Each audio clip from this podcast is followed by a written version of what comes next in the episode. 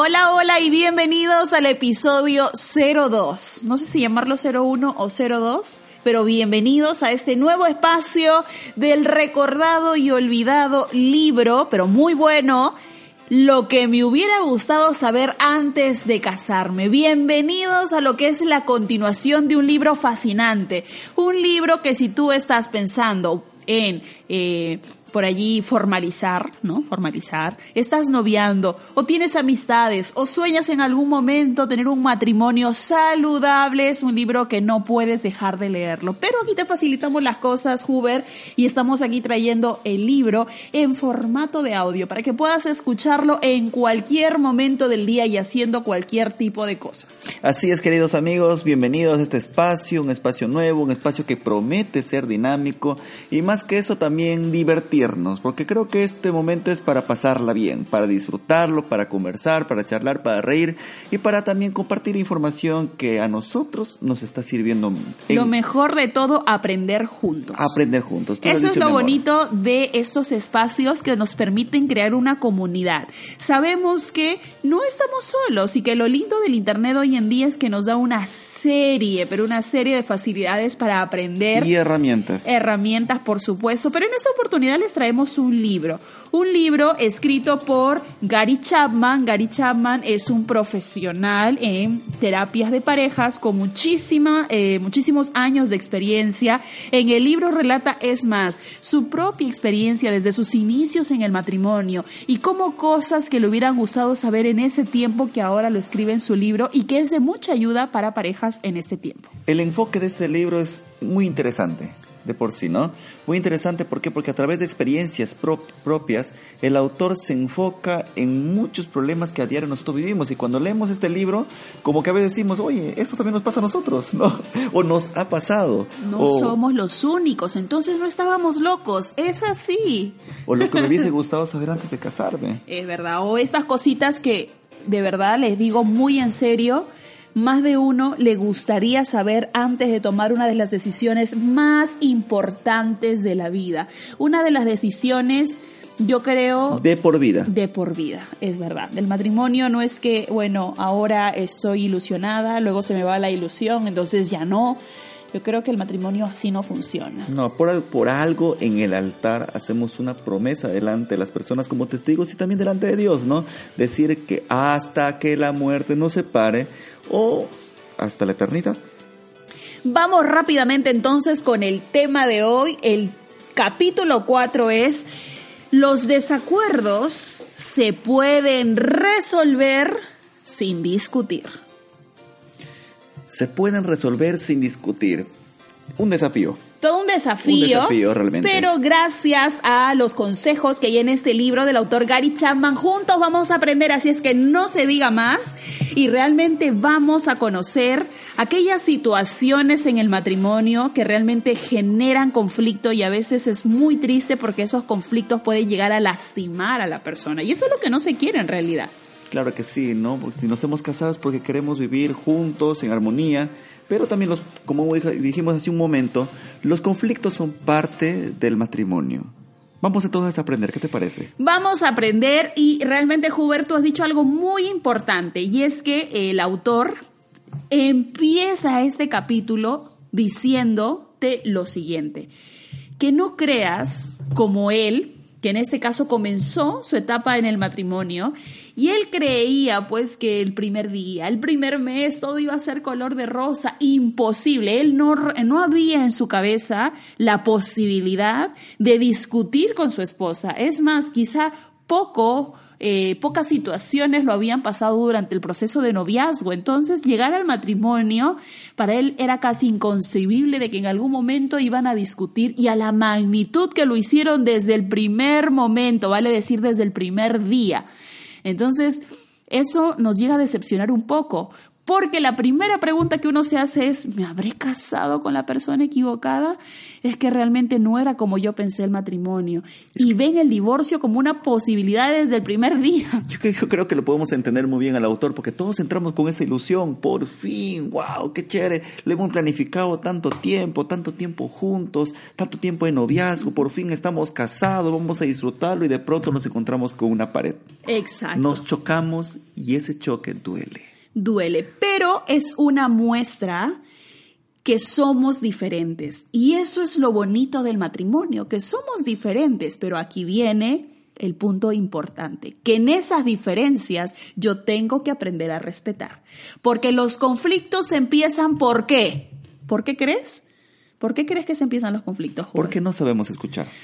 Más allá de eso es porque tú o yo o alguien de la relación cree que tiene la razón. Ese es el primer punto de quiebre para que en el matrimonio se generen los conflictos, cuando tú crees que tienes la razón. Y cuando se da ese momento del conflicto, mira qué interesante. El conflicto se genera cuando tú quieres tener la razón. O quieres ganar. Quieres ganar y dejas de lado el buscar la solución. Pero es que toda la vida eres así. Es que yo siempre soy. Y nos ponemos de mártir. siempre, ¿no? Ese siempre. O nos victimizamos, o creemos que, que uno de nosotros tiene la razón, que queremos ganar en esa discusión como de lugar. Entonces, eso es eh, es muy tóxico al momento de buscar, porque cuando uno entra en una discusión, lo que quieres buscar es la solución, pero cuando en primer lugar quieres ganar esa discusión, no estás buscando la solución. Entonces no estamos teniendo un plan para saber resolver ese momento. ¿Cuán importante entonces en este, en este punto el saber escuchar? El saber quizá detenerse un momento y escuchar a la otra persona lo que la otra persona también tiene que decir. Porque si todo voy a querer decirlo yo, si yo voy a querer abarcarlo todo, si yo pienso que tengo la razón, yo pienso que tengo el poder en esta situación, creo que también es una forma de querer inconscientemente o quizá también conscientemente humillar a la otra persona. Esta es una de las partes más no sé si llamarlo difícil en el matrimonio, pero es una de, de, las partes que nos reta a nosotros como personas. Yo creo que Dios ha sido demasiado sabio, ¿no? Y el matrimonio, o sea, no podía nosotros colocarnos en otro momento que no sea en el matrimonio, de compartir nuestra vida con alguien totalmente diferente a nosotros, en donde muchas veces tenemos que perder para ganar, en donde muchas veces en el matrimonio no siempre vamos a ganar, pero siempre es, la, es lo mejor al momento de buscar una solución. Eso sí, sin violencia de por medio, sin eh, violencia verbal, que muchas veces es la que más lastima a la pareja. Dejar de utilizar adjetivos en la discusión porque a veces esos adjetivos son como piedras que lanzamos a medio del mar y nunca más los vas a recoger. Y esas cosas pueden lastimar de por vida. Exacto. En un conflicto lo que hay que evitar es poner calificativos a una persona hirientes, como por ejemplo, es que eres un tonto, eres un bueno para nada, como siempre eres un ridículo, o toda la vida eres así, ay, pues qué esperaba, si tú no piensas. O sea, esas cosas a la larga hieren a la persona. Yo creo que toda conversación o toda discusión que se debe tener con una persona no debieran quedar solamente en el nivel intelectual, nunca bajar al nivel personal. Porque cuando yo bajo al nivel personal es justamente donde yo empiezo a ver que la otra persona tiene deficiencias, tiene, tiene también esa, esa, parte negativa y me enfoco en la persona, más no en el problema. Ahora yo voy a tratar de traducir eso que acabas de decir y que de pronto no muchos entienden, que hay que resolverlo a un nivel intelectual y no bajarlo a un nivel personal. Es en el sentido que cuando uno discute, hay que evitar el definir a esa persona por el yo creo y el yo siento, ¿no? Yo siento, eh, Huber, que tú no me estás entendiendo, que tú no valoras lo que yo estoy haciendo en casa, pero yo siento. Entonces yo deseo que de pronto tú no hagas lo que siempre vienes haciendo, porque a lo mejor no te das cuenta, pero eso me hace sentir mal. A que yo te diga, toda la vida eres así, eres un miserable, un bueno para nada, son términos hirientes, ¿no? Entonces qué bonito es entender que eh, al momento de discutir, hay, una, hay dos palabras importantes, ¿no? Dos palabras importantes. Y es que cambies el tenemos que hablar por el te voy a escuchar. Parece igual, ¿no? Pero no, no es igual. No, no, no es igual en nada. Porque cuando uno dice, ya, vamos a hablar, es como que ya te preparas y te pones a la defensiva, por si algo te dice, sacas ese león o esa leona que llevas dentro, sacas la garra y a veces son garras hirientes. Entonces, cambiar el, vamos a hablar por el, está bien, vamos a tranquilizarnos, voy a escucharte. Aquí viene lo difícil. ¿Quién toma esa iniciativa? Porque si yo creo que tengo la razón, yo no voy a querer escucharlo. Yo creo que ahí tenemos que aprender a dejar nuestro orgullo de lado, ¿no? Y, esa es la parte más difícil, justamente es la parte más difícil. Dejar mi yo para dar el lugar al tú es la parte más difícil, pero es necesario. Es necesario justamente para poder quizá poner fin a un conflicto en marcha y para poder evitar quizá más adelante herirnos, lastimarnos. Qué triste, qué feo es ir a dormir cuando estamos peleados. Es verdad. Qué triste, ¿no? Es muy triste y una de las cosas que me gusta y el autor lo menciona es que en el matrimonio nunca se trata de hacer las cosas a mi manera. No es que vamos a solucionarlo así porque así lo quiero, no. Cuando uno se casa tiene que entender que las cosas no se van a resolver a mi manera, sino a nuestra forma, a la forma que por medio de la comunicación sepamos que vamos a buscar una solución y no vamos a llegar a la confrontación creyendo que tenemos la razón. Y es justamente uno de los problemas de los recién casados, porque estamos pasando de vivir solos a compartir justamente una casa, compartir nuestras vidas, ¿no? Y muchas veces entramos al matrimonio y no nos, y no, y, nos, y no nos olvidamos de que, estamos, que, de, que, de que ya hemos dejado la soltería, ¿no? Y seguimos pensando que seguimos siendo solteros, nuestra mente soltera, pero nuestro cuerpo quiere, que quiere, quiere estar casado, ¿no? Y eso quizá ahí es el, el problema de los recién casados.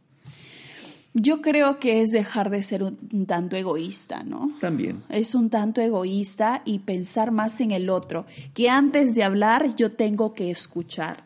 Pero para que se llegue a este punto, que es la parte más difícil, o sea, en teoría eso es lo que te dice el autor, pero ahora del, del dicho al hecho... Dista mucho trecho. Hay una gran diferencia. Entonces, cuando llega ese momento donde ambos nos molestamos, a ver si te vas a acordar lo que decía el capítulo 4 el autor Gary Chapman. No, eso te vale, o sea, no hay forma.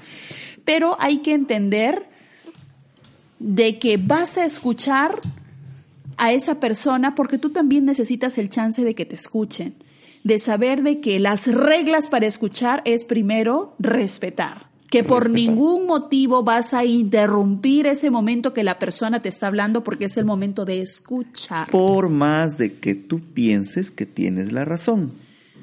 Es escuchar. Por más que tú creas que tienes la razón, escucha. Cuando te llegue tu momento de hablar, hablarás.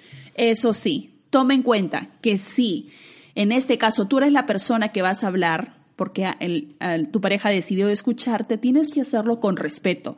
No por el hecho que te diga, bueno, voy a escucharte, en tu subconsciente diga, ah, ahora sí me va a escuchar todo lo que tengo por decirle, porque a mí nadie me calla, porque Gary Chapman decía de que por sobre todo esa persona, mientras yo hablo, tiene que quedarse callado. O sea, no, de eso no se trata. Se trata de hablar, que la persona te escuche, pero de una manera alturada, de saber que ese momento, esa esa incomodidad, esa indiferencia no puede arruinar tu tarde, tu día, tu mes, o a veces esas incomodidades duran años.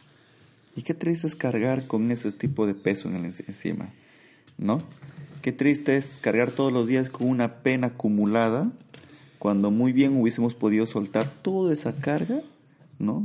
Con tan solo tener una buena actitud.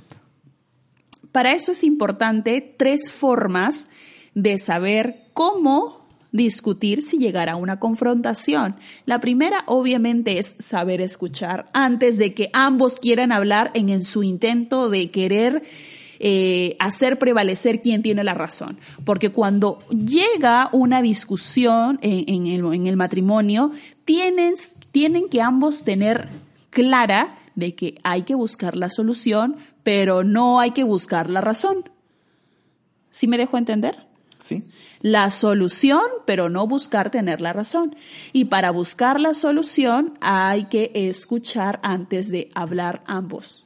escuchar, escuchar con respeto y compromiso de que lo que mejor quieren hacer es por su relación, por su tranquilidad, porque qué difícil. De verdad que a estas alturas de la vida, mira, ya llevamos cinco años y hay cosas que uno dice, ay no, de verdad, más importante es mi tranquilidad. Ya, si tú crees que es negro, ya negro, que sea negro. No, no, no, no. Yo, yo pienso que no es dar la razón a alguien porque ya estoy ya, ya cansado del problema. Ya está bien para que se acabe el problema, está bien, está bien, tú tienes la razón.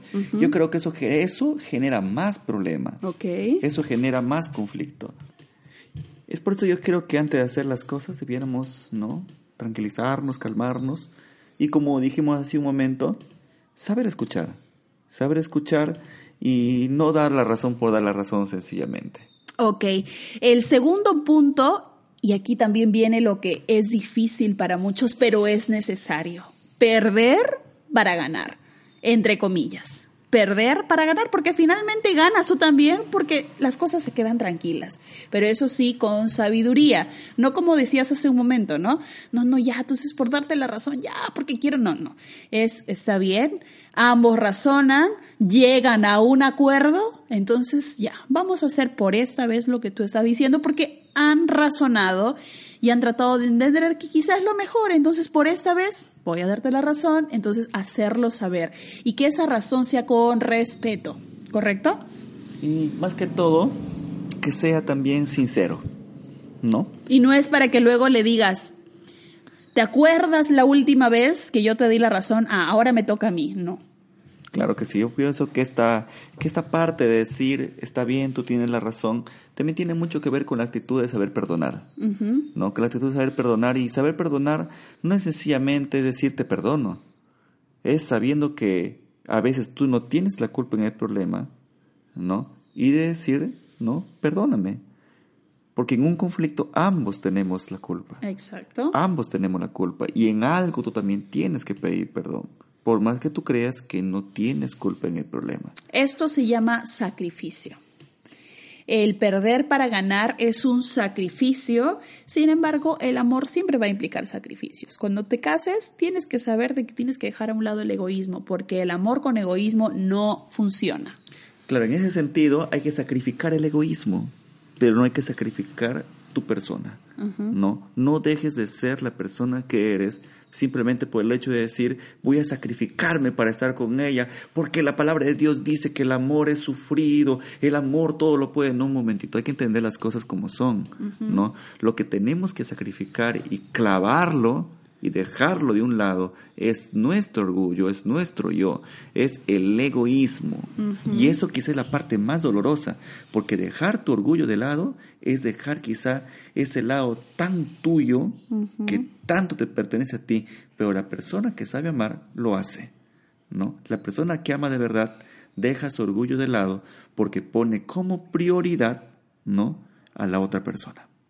Recuerda que muchas veces ese perder para ganar es pensando en los dos, porque aquí se necesita se necesita pues ser maduros a la hora de, llegar a este acuerdo, porque la otra persona, si no es lo suficiente madura, puede decir, ah, es que él hace todo lo que yo quiero, y de eso no se trata, ah, yo siempre tengo la razón, y creer que toda la vida es, él va a perder para yo ganar, y, y no, no, no va por ahí. Claro que sí, porque Recordemos una cosa, el matrimonio es de a dos, no es de a uno. Y de tres con Dios. Claro, pues, claro, de eso, eso es ya de hecho, ¿no? Eso ya es ley. Ok, y el último, amigos, el último para mí es el, el más importante también, pero aquí hay que conversarlo. Y es que las parejas nos conocemos y sabemos que hay momentos, como decía hace un principio, eh, en teoría todo lindo, ¿no? Pero a la hora que llega el momento en que estoy hirviendo de cólera, a ver si me voy a acordar de escuchar a esa persona. Me olvido de lo que dice Gary Chapman y quiero como de lugar creer que tengo la razón.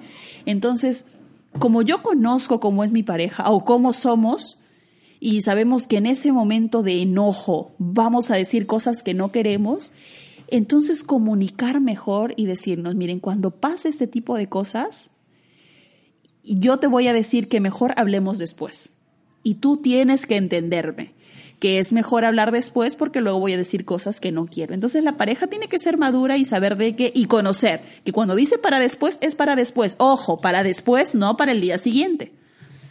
Claro, porque, y dejaste pensando por un momento, mi amor, porque las tres soluciones que da son bien difíciles. Y tú dijiste una palabra, creo que encaja con todo esto. Hay que ser bien maduros.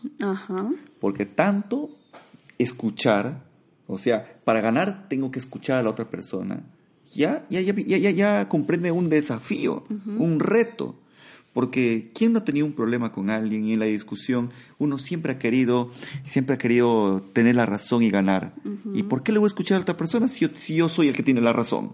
No, yo, yo, ¿no? O hasta aquí hemos venido creyendo que lo mejor o la forma más alturada de resolver nuestros conflictos es teniendo un tiempo para hablar, cuando en realidad es dejar de hablar, o sea, hablar menos y escuchar más. Y creo también porque hay que ser maduros para sacrificarse uno y, dar la razón al otro, ¿no?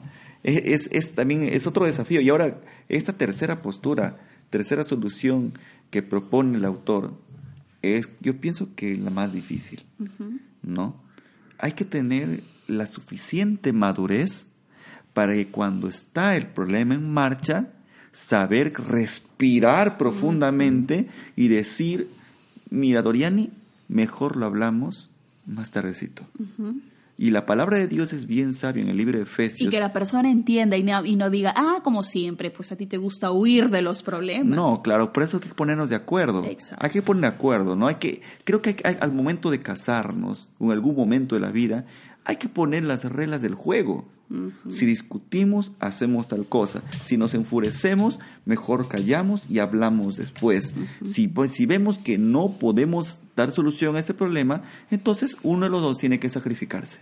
¿No? Y justamente como te decía hace un momento, en el libro de Efesios sí da la solución, ¿no? También nos dice allí, no permitamos que caiga el sol con nuestro enojo encima. Exacto, por eso es solucionar en breve, no al día siguiente. O sea, está bien, déjame, respiro, asimilo, estoy Pero a mí no me pasa la molestia, a mí me dura días. No, a mí me dura, a mí no me pasa así nomás. A mí cuando alguien me hace algo, yo no olvido. ¿Te, te parece lo conocido? Es verdad, es muy conocido y para eso se necesita saber, o sea, que por sobre todo tienes o tienen que colocar la tranquilidad de ambos. Que ningún problema es mayor o merece tener un espacio mayor a que no sea la tranquilidad de ambos, ¿no? O sea, decir, ay, pero a ver, si lo tomo por ese lado, mira, ya está bien esto, pero, mm, o sea, más importante es mi tranquilidad. Entonces, por mi tranquilidad, porque no quiero malograr mi día, no quiero malograr mi semana ni mi mes, vamos a hacer las cosas bien. O sea, hay que pensar así, ¿no? Hay que ponernos de acuerdo. Porque habemos personas y hay personalidades un tanto tóxicas también. Claro, como te decía un momento, Doriani, hay que ponernos de acuerdo antes de, ¿no? Cosa que si estamos en el problema, estamos en el conflicto, ¿no? Acordarnos. Mira, nos pusimos de acuerdo y dijimos que las cosas van a ser así por favor, hay que trabajarlas de la manera como nos hemos puesto de acuerdo. ¿no? Y ante las circunstancias, tratar de tener una mejor actitud. Así es, amigos, estos tres consejos de cómo discutir en el matrimonio sin generar los tan molestosos conflictos. ¿No? Sin los, tan hirientes conflictos. Ahí está algunos cuantos consejos para que ustedes tomen en cuenta después de escuchar este podcast, puedan conversarlo con su pareja y tomar la mejor decisión. Ambos se conocen, ambos saben qué personalidades tienen. Yo creo que la personalidad también influye muchísimo. Y como ustedes se conozcan, pidan también ayuda a Dios. De verdad, yo creo que eso también es muy bueno. Pero orando y actuando. Tengo que orar, pero al mismo tiempo yo tengo que actuar, porque mientras yo oro y voy a seguir con la misma actitud, tampoco es. Muchas personas solemos buscar a Dios queriendo que el Señor nos solucione los problemas de la noche a la mañana. Exacto. Pero la manera como el Señor trabaja en las personas es a través de las experiencias. ¿No? Las experiencias son las que hacen de la persona distinta y Dios trabaja a través de esas experiencias. Y creo que más de uno, más de uno de los que estamos en estos momentos escuchando este podcast, cuando decimos las experiencias, nos ponemos a recordar aquel momento en el cual quizá rogamos y pedimos al Señor de que Él nos cambie y no nos damos cuenta que justamente esa experiencia que es la que estamos viviendo es la oportunidad que el Señor nos está dando para poder aprender a tener una mejor actitud frente a los problemas que estamos pasando. Y que las discusiones nos permitan eh, seguir conociéndonos como pareja, que en esa discusión encontremos la solución, que no nos hagan volver en algún otro momento a la misma discusión, sino que allí nos conozcamos y digamos, mira, esto pasó, esto no debo hacerlo, en esto debo mejorar. O sea, las discusiones deben llevarnos a ese momento de saber en qué tengo que mejorar como persona, porque el amor no es lo que esta persona tiene para darme, sino lo que yo tengo para darle a esa persona. Así es, porque la vida es como una universidad y mientras aprendemos a vivir, se, nos, va, la vida. Amigos, no hay tiempo para más. Muchas gracias por escuchar este podcast. Esperamos volver en breve con el capítulo número 5 de cosas que nos hubieran gustado saber antes de casarnos. Antes de casarnos. Que Dios les bendiga y hasta pronto. Chao. Un abrazo amigos, que Dios los bendiga.